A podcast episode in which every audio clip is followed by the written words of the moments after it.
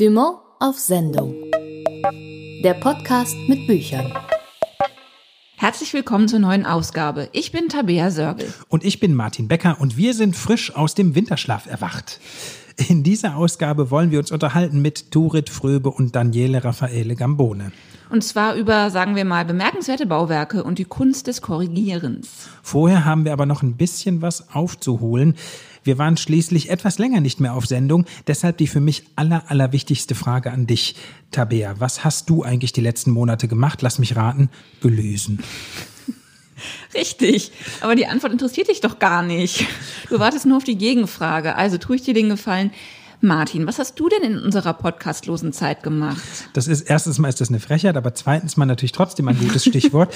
Ich habe Bücherkisten gepackt, weil Bücher sind mein Leben. Deswegen musste ich davon natürlich ganz viele Kisten packen und mhm. bin tatsächlich umgezogen. Und ich wohne jetzt in exponierter Kölner Lage mit Blick auf einen schönen Platz, was nicht so spektakulär wäre, wenn es nicht in der Etage unter dir wäre.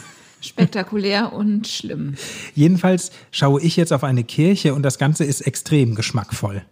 Schön. Äh, kommt da jetzt noch irgendwas?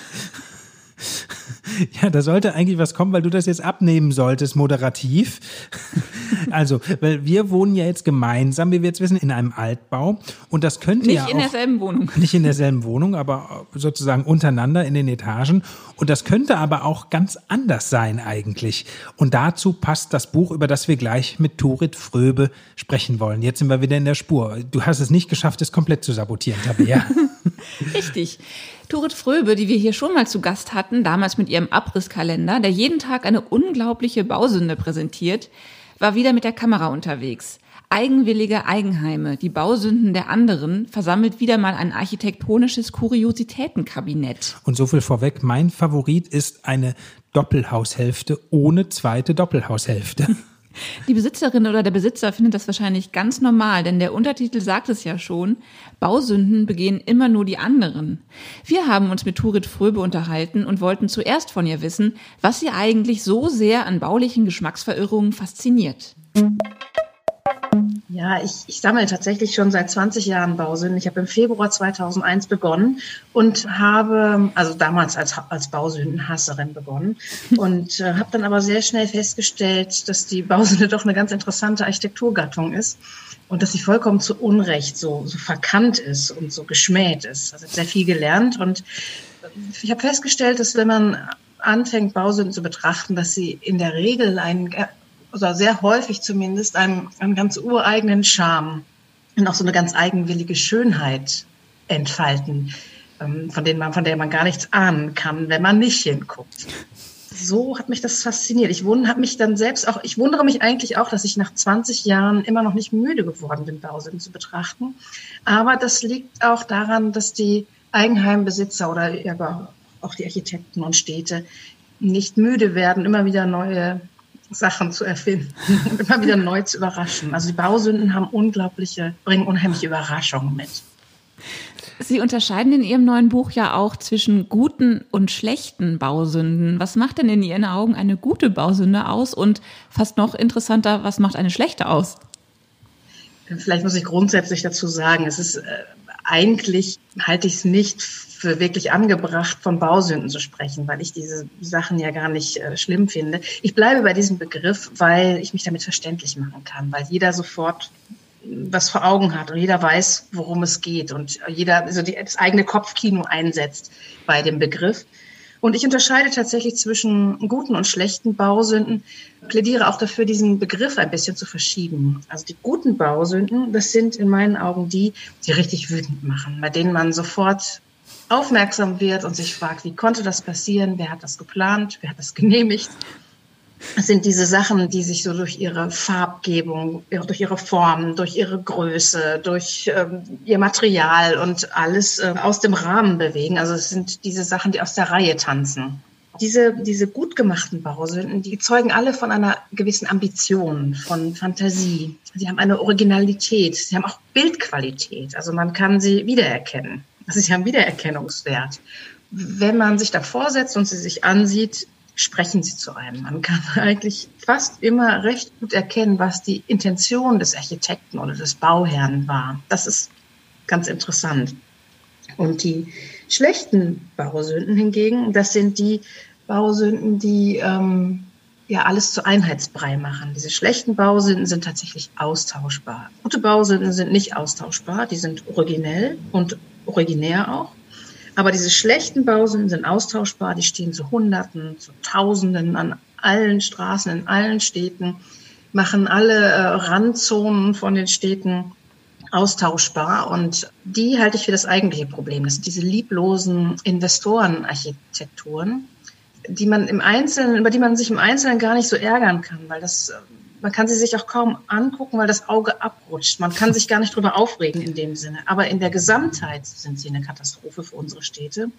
Und deshalb plädiere ich dafür, diesen Bausündenbegriff ein bisschen zu verschieben und diese schlechten Bausünden stärker in den Fokus zu nehmen und die guten Bausünden dagegen zu schützen. Lassen Sie uns doch einmal als ganz konkretes Beispiel für mich eine der aller, allerbesten Bausünden aus Ihrem neuen Buch Eigenwillige Eigenheime in den Blick nehmen. Frau Fröbe, ich sage es Ihnen ganz ehrlich, ich habe das gesehen und ich kann es einfach nicht glauben. Ich bin mir sicher, Sie haben das gefälscht. Zu sehen ist nämlich eine Doppelhaushälfte, allerdings nur die Hälfte davon, also eine halbe Doppelhaushälfte. Und es sieht auf dem Foto wirklich einfach so aus, als hätte man halt Himmel und Landschaft in die andere Hälfte geschnitten. Da fehlt doch was. Wie kann sowas passieren? Und was haben Sie gesagt, als Sie das erste Mal vor diesem halben Doppelhaus gestanden haben? Ja, das ist wirklich witzig, weil, weil ich genau das gedacht habe, was ich hinterher auch als Untertitel geschrieben habe, Sehstörung. Das, das, Bild sieht aus wie eine Sehstörung. Ich glaube, Sie meinen wahrscheinlich, sind ja zwei halbe Häuser drin. Sie meinen das Giebelständige, oder? Das in der wirklich der Giebel in der Genau, genau, genau. Es, ähm, es wirkt wie eine Sehstörung. Man kann es kaum glauben. Es sieht wirklich aus wie eine Fotomontage oder als hätte ich Foto geshoppt. Habe ich aber nicht. Und das Lustige ist, dass diese beiden Häuser, diese beiden halben Häuser, die ich da abgebildet habe, in einer Straße stehen, fast nebeneinander. Wenn ich das richtig weiß, steht nur ein Doppelhaus dazwischen. Das, da haben sie, das sieht so aus, also ich, als hätten die sich verrechnet. Ich weiß nicht, ob da, ob da, ob da was fehlt. Da ist ja eine Garage. Also an der Stelle des zweiten, der zweiten Haushälfte ist ja jetzt eine Garage. Ja. Ähm, irgendwas passiert ist oder ob die abgebrannt ist oder ich, ich oder ob sie nie geplant wurde, ich weiß es nicht. Aber der Witz ist, dass sich zwei davon äh, direkt unmittel, in unmittelbarer Nachbarschaft stehen, einmal giebelständig und einmal traufständig.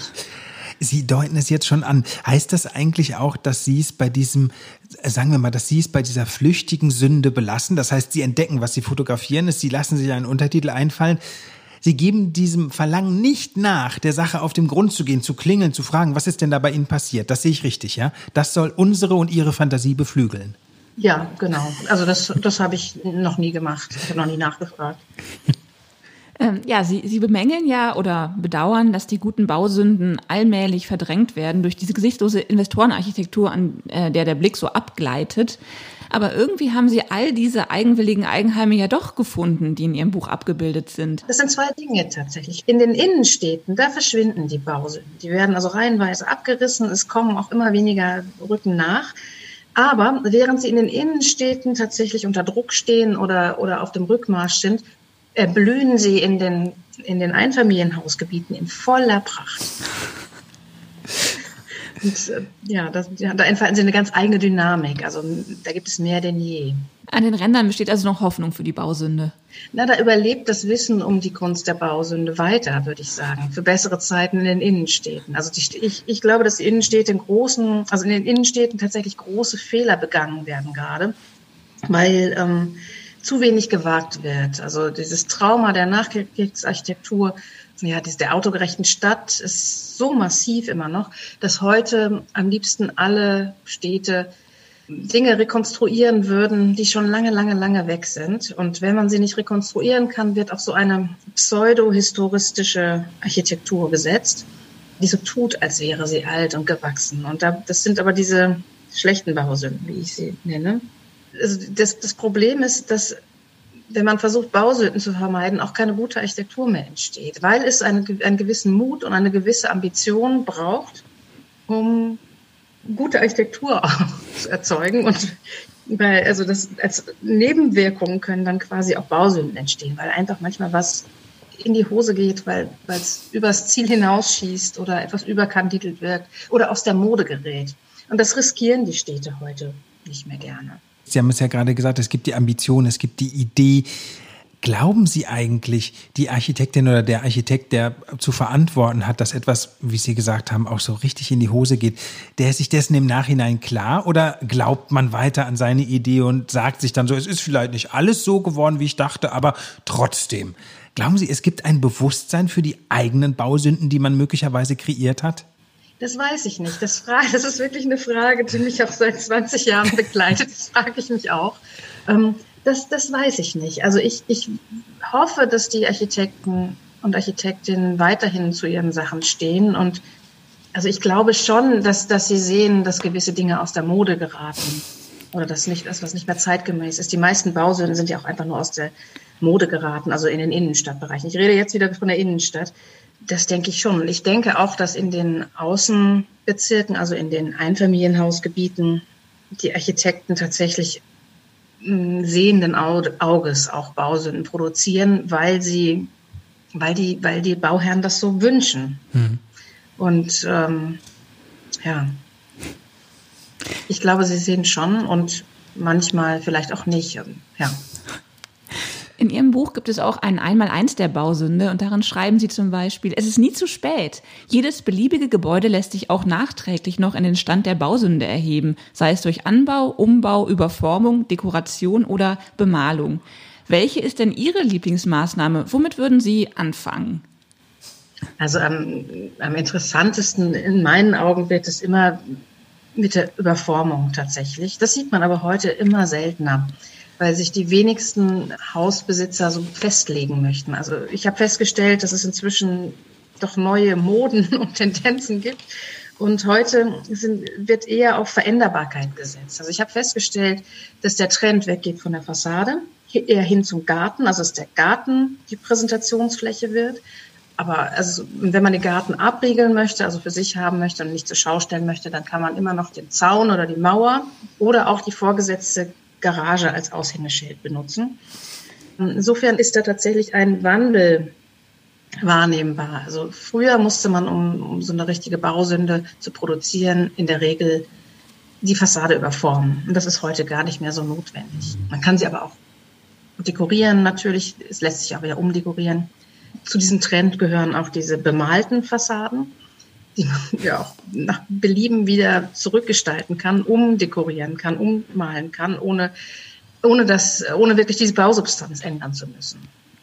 Da gibt es ja auch ein sehr schönes Beispiel in Ihrem Buch. Da könnte es theoretisch sein, dass jemand eventuell Eisenbahnfan ist. Da ist doch eine Eisenbahn an die Hausfassade gemalt und durch den Garten geht eine große Modellbahn. Das wäre ein Beispiel dafür, wie man tatsächlich auch mit der Fassade agieren kann. Ein sehr prominentes möglicherweise, ja? Mhm, da hat also wirklich jemand sein Hobby an der Fassade und im Garten ausgestellt, für jeden sichtbar. Und das ist, das ist auch so eine, so eine schöne Beobachtung eigentlich, das ist das, was die Bausünden so liebenswert macht. Ich habe festgestellt, dass sie Botschaften in den Außenraum senden. Deshalb äh, tendiere ich auch dazu, sie als Street Art zu begreifen. Also da die, die, die Hausbesitzer zeigen an ihrer Fassade im Prinzip, wo das Haus lieber stünde, was das Haus lieber wäre oder was das Hobby ist. Oder man kann, oft kann man auch Rückschlüsse auf die Wohnzimmerschrankwand also ziehen. Vom Zaun, also es gibt Zäune, die, die wirklich den Rückschluss erlauben. Äh, Ihr Buch ist ja auch eine Liebeserklärung an die gute Bausünde. Das ist ja ganz deutlich geworden in den letzten Minuten. Aber mal ehrlich, würden Sie lieber einem geschmackvollen Architekturklassiker gegenüber wohnen oder einer rundum gelungenen Bausünde? Auf jeden Fall dem, dem Architekturklassiker. Das ist auch nochmal wichtig zu sagen. Ich plädiere eigentlich dafür, also ich kämpfe eigentlich dafür, dass sich die Architektur verbessert, dass wir zu einer besseren Alltagsarchitektur kommen. Das ist natürlich mein eigentliches Anliegen. Die, die Bausünden sind im Prinzip so eine Art Nebeneffekt meiner Arbeit in den Städten. Das sind so die Fundstücke, die, die mir unterwegs vor die Kamera geraten. Eigentlich plädiere ich für gute Architektur, aber es gibt wahnsinnig wenig gute Architektur, vor allen Dingen in diesen Einfamilienhausgebieten. Das ist auch im Prinzip das recht tragische Fazit, das ich nach 20 Jahren Bausündensammelei ziehen kann, dass ich in diesen Einfamilienhaussiedlungen in der Regel keine gute Architektur finde. Und das ist schrecklich. Ich habe inzwischen mit den ganzen Kalendern über, weiß nicht, über, über 1200 Bausünden publiziert. Ich würde es aber nicht schaffen. Ich, ich, ich, habe in dieser Zeit, in der Zeit kein Buch über gute Architektur, die mir zufällig für die, vor die Kamera gerät in den Einfamilienhausgebieten zusammengekriegt. Was glauben Sie denn mal ganz naiv gefragt, woran das liegt aus dieser 20-jährigen Erfahrung, dass es immer noch so viele eigenwillige Eigenheime gibt? Liegt es daran, dass es vielleicht mit dem Geld zu knapp ist oder liegt es daran, dass es eventuell an einer bestimmten Art von Geschmack mangelt? Also es, es mangelt definitiv in Deutschland an baukultureller Bildung. Hm. Also die ist ganz lange einfach nicht gefördert worden, auch politisch nicht gewollt worden. Die Baukultur gehört nicht zur Allgemeinbildung. Es gibt kein baukulturelles Bewusstsein in unserer Gesellschaft. Und solange das so ist, muss man davon ausgehen, dass die Leute sich so schön machen, wie sie es für richtig halten. Aber eine ganz, ganz entscheidende und wichtige Rolle kommt der Bauindustrie natürlich zu. Also inzwischen werden ja Bausünden von der Stange auch angeboten, weil die Nachfrage so groß ist. Und diese Bausünden von der Stange, die haben ja auch ein eigenes Kapitel in dem Buch, die zeigen, dass das alles standardisiert ist im Prinzip, aber immer das Versprechen mitschwingt, dass es individuell. Jeder kann seine eigene individuelle Lösung zusammenstellen. Das ist natürlich Blödsinn.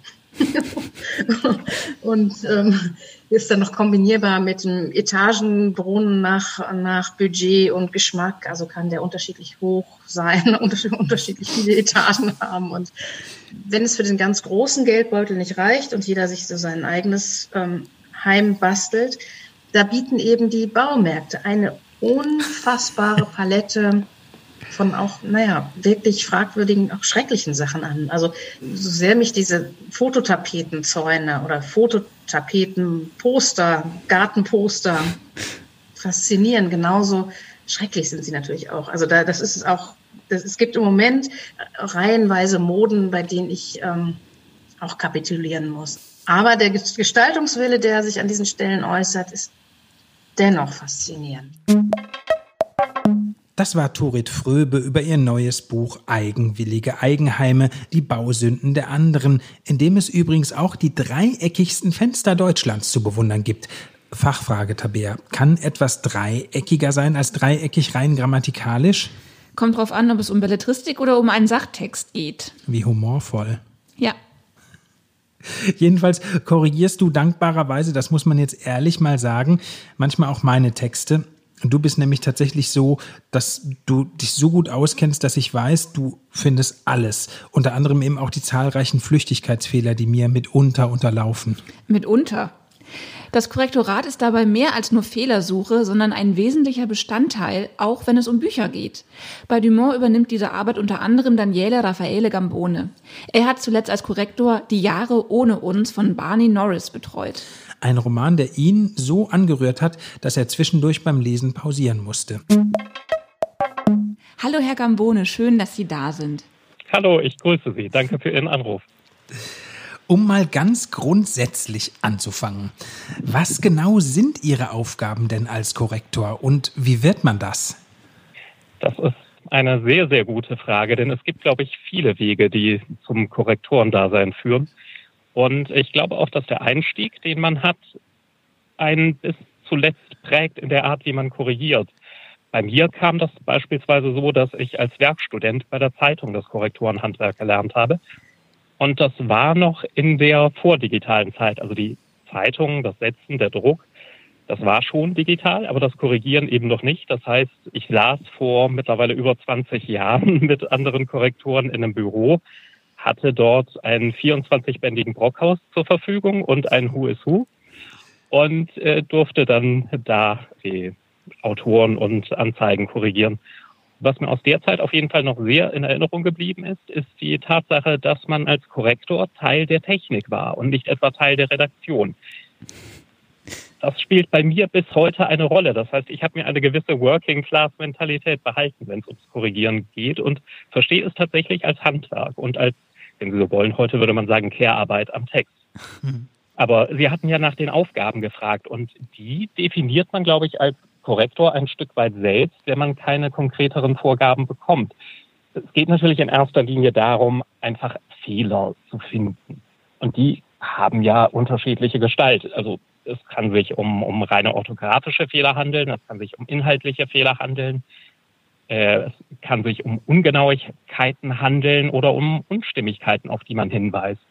Grundlegend geht es beim Korrigieren aber auch darum, dass man seine Rolle nicht überschätzt. Man ist ja kein Ersatzlektor oder auch jetzt äh, nicht irgendwie an der kreativen Arbeit am Text beteiligt. Und ich muss sagen, ich genieße diese Position sehr, weil sie einem, also sie ist deutlich weniger undankbar, als man denken könnte. Und sie ermöglicht einem einen fast fertigen Text auf gewisse Art und Weise doch auch zu genießen, aber eben mit diesem sehr, sehr kritischen Blick gar nicht selbst entscheiden zu müssen, was am Ende dabei rauskommt. Natürlich ist man auch äh, ja, in der Pflicht, dann wirklich das, die groben Schnitzer zu finden und auch die nicht ganz so groben. Wenn ich mir jetzt mal vorstelle, was natürlich sehr unwahrscheinlich ist dann in diesem Stadium der Korrektur, aber Sie haben jetzt einen Roman und dann kommt jemand zweimal zur Tür herein und äh, es ist einfach tatsächlich der Fehler, dass er zweimal zur Tür hereinkommt. Würden Sie auf sowas dann auch hinweisen oder würden Sie dann halt einfach sagen, okay, dann wird das Lektorat schon wissen, warum jemand zweimal zur Tür hereinkommen soll? ja, selbstverständlich weist man darauf hin. Und es kommt auch vor. Also das ist gar nicht so selten dass beispielsweise eine Figur, die auf Seite 100 noch rote Haare hatte, plötzlich auf Seite 300 blond ist. Das passiert besonders bei, bei Randfiguren. Und wenn einem das dann auffällt, ist man auch mächtig stolz. Grundsätzlich ist der größte Fehler, den man beim Korrigieren machen könnte, der, dass man sich denkt, das wäre ja mit Sicherheit schon aufgefallen. Es ist ja selbstverständlich, dass der Text, wenn er sie erreicht beim Korrigieren, schon durch die Hände sehr, sehr kundiger Leute gegangen ist. Autoren, oft auch Übersetzer, Lektoren. Ähm, aber trotzdem sind sie ja genau dafür da, das zu finden, was diesen sehr, sehr geschulten Blicken am Ende noch entgangen ist. Also selbstverständlich, es geht um mehr als um die reine Orthographie. Mhm. Haben Sie denn einen Schwerpunkt beim Korrigieren oder kommen Sie ganz theoretisch mit jedem Manuskript klar, das es gibt? Der Anspruch ist natürlich, dass man so gut wie alles korrigieren kann. Ich könnte mir durchaus die Situation vorstellen, dass man ein Korrektorat ablehnt, weil man sich so gar nicht auskennt mit dem, worum es da geht. Aber vorgekommen ist es noch nicht. Man merkt aber schon, dass man für gewisse Dinge besser geschult ist als für andere. Und deshalb ist es zum Beispiel, wenn man eine Abteilung hat, ein Korrektorat als Abteilung, auch so schön und wichtig, Kollegen mit verschiedenen Hintergründen zu haben. Aber, aber wenn man selbst korrigiert, also bei mir ist es zum Beispiel so, dass ich im Hauptberuf selbst von der anderen Seite komme. Ich bin Übersetzer, ich bin Lektor, ich bin Texter. Das heißt, ich bin es gewöhnt, dass man mich korrigiert. Und weiß daher, wenn ich eine Übersetzung korrigiere, auch sehr gut, wo sich Fehler verstecken, die man nicht auf Anhieb sieht. Also man bekommt ein gewisses Gespür dafür wo sich selbst die Fehler verstecken, die man nicht auf Anhieb entdeckt. Das ist so ein bisschen wie beim Pilze sammeln. Sie gehen ja nicht durch den Wald und, und sehen jeden Pilz, der links und rechts vorhanden ist, sondern sie entwickeln ein Gespür dafür, wo Pilze sich befinden. Bei Sachtexten ist das äh, ganz stark der Fall bei Zitaten oder Zahlen oder so. Das heißt, ich bin es noch von der Zeitung gewohnt, dass ich Zahlen nachrechne und beispielsweise auch Namen nachschlage oder bei Zitaten nochmal genau hinschaue weil das Stellen sind, wo man oft fündig wird, ohne dass man es auf Anhieb denkt. Sie haben jetzt schon die Pilze erwähnt, die Pilze, äh, die man möglicherweise auch im Wald findet. Gibt es denn auch eine Strategie, wie Sie, es, wie Sie es vielleicht manchmal vermeiden, beim Korrekturlesen irgendwann nicht mehr den Wald vor lauter Bäumen zu sehen? Oder hat man schon immer noch diese Distanz? Ich könnte mir vorstellen, bei so einem ganz langen Manuskript, irgendwann verliert man vielleicht dann auch selber den Überblick und denkt, oh Gott, jetzt brauche ich eine Pause. Was sind da die Strategien? Das ist tatsächlich so, weil man nicht genau weiß, was einen als Aufgabe erwartet. Das heißt, ein Großteil der, der Arbeit besteht, um auch auf Ihre Frage nochmal einzugehen, nach den Aufgaben darin zu vereinheitlichen. Es gibt ja nicht nur richtige oder falsche Schreibweisen, sondern einfach viele optionale Schreibweisen. Und ähm, wenn jetzt zum Beispiel der Fall auftritt, dass eine Autorin, ein Autor diese Freiheiten sehr stark in eine Richtung nutzt, die nicht die eigene ist, wie man sie selbst bevorzugen würde beim Schreiben, dann kann es schon mal passieren, dass man etwas verwirrt ist. Aber das legt sich natürlich im Laufe des Korrektorats. Also am Ende bekommt man immer noch irgendwie die, kriegt man immer noch irgendwie die Kurve und äh, bekommt den Bogen hin. Aber es ist manchmal anstrengender als äh, in, in anderen Fällen. Und grundsätzlich ist es wenigstens bei mir so. Ich könnte mir vorstellen, dass das bei anderen Menschen, die korrigieren, ebenfalls der Fall ist, dass das erste Drittel des Buches deutlich mehr als die Hälfte der, der Arbeit in Anspruch nimmt. Weil man dann erstmal so äh, in die Welt reinkommen muss, in die Gedankenwelt und auch in die, in die äh, Romanwelt, in der das Buch spielt. Genau, und in die Fehlerwelt. Denn es ist ja so, dass äh, Sie gerade beim Vereinheitlichen heute wunderbare Mittel zur Verfügung haben. Sie können ja anders als noch vor ein paar Jahrzehnten den Text digital durchsuchen. Das ist natürlich eine Traumsituation im Vergleich zu früher. Aber Sie stellen natürlich auch Unstimmigkeiten fest, die sich wiederholen. Und eine sich wiederholende Unstimmigkeit lässt sich natürlich beim fünften Mal leichter korrigieren als beim ersten Mal, weil ein Muster sichtbar wird. Ich stelle mir gerade vor, Sie suchen jetzt den absolut perfekten Korrektor selbst. Was wäre Ihnen dabei in der Stellenausschreibung am wichtigsten? Gute Augen, Lust am Lesen oder ein todsicheres Sprachgefühl oder bestenfalls die Mischung aus allen drei Dingen? Also man, man wird natürlich den, ähm, das perfekte Profil nicht finden. Aber wichtig wäre sicherlich eine Kombination der Fähigkeiten. Es reicht einfach nicht, sich nur mit Sprache auszukennen. Es reicht aber auch nicht, ein rein inhaltlicher Spezialist für die Texte zu sein.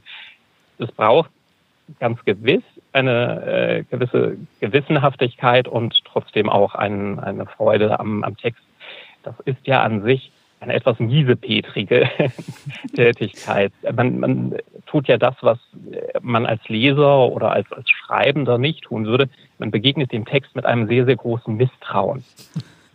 Und äh, das ist natürlich äh, jetzt nicht die, die sympathischste Position. Aber genau das muss man eben machen. Nicht? Also wie gesagt, der, der größte Fehler, den man machen könnte, wäre zu denken, dass gewisse Dinge eben schon aufgefallen wären. Nein, es kann tatsächlich sein, dass selbst in diesem Stadium noch echte Schnitzer drin sind. Und man tut gut daran, darauf hinzuweisen.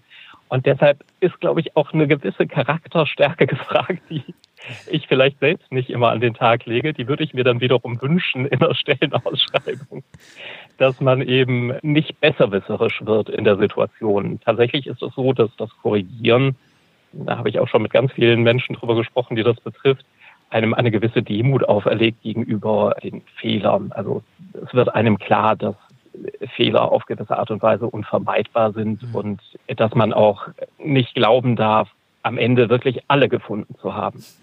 Eines der Bücher, die Sie korrigiert haben, ist gerade bei Dumont herausgekommen, nämlich Die Jahre ohne uns von Barney Norris. Was ist das für ein Buch? Ein sehr, sehr schönes, wenn man so will, romantisches, das sich so ein bisschen in der Märchentradition verortet, ohne auf den ersten Blick als Märchen daherzukommen.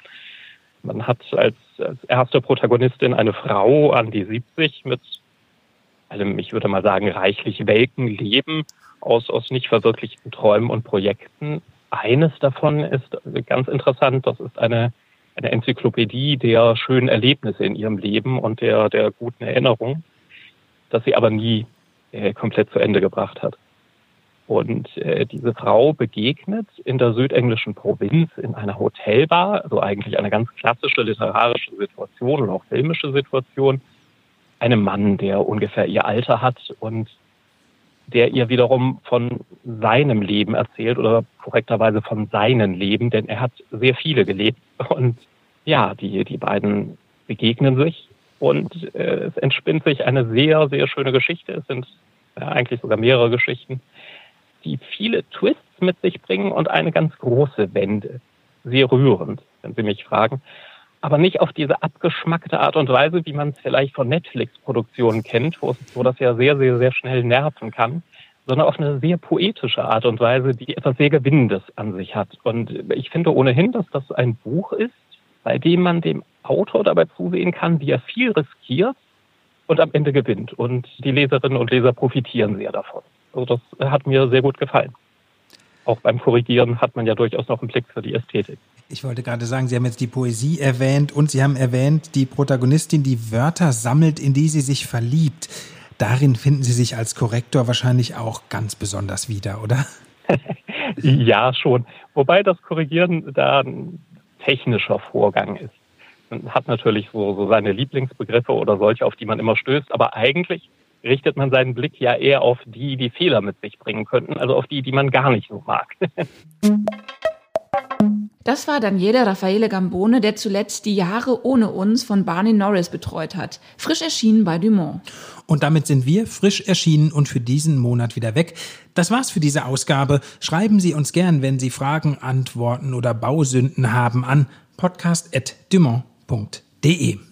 Bis zum nächsten Mal, sagen Tabea Sörgel und Martin Becker. Tschüss. Dumont auf Sendung. Der Podcast mit Büchern.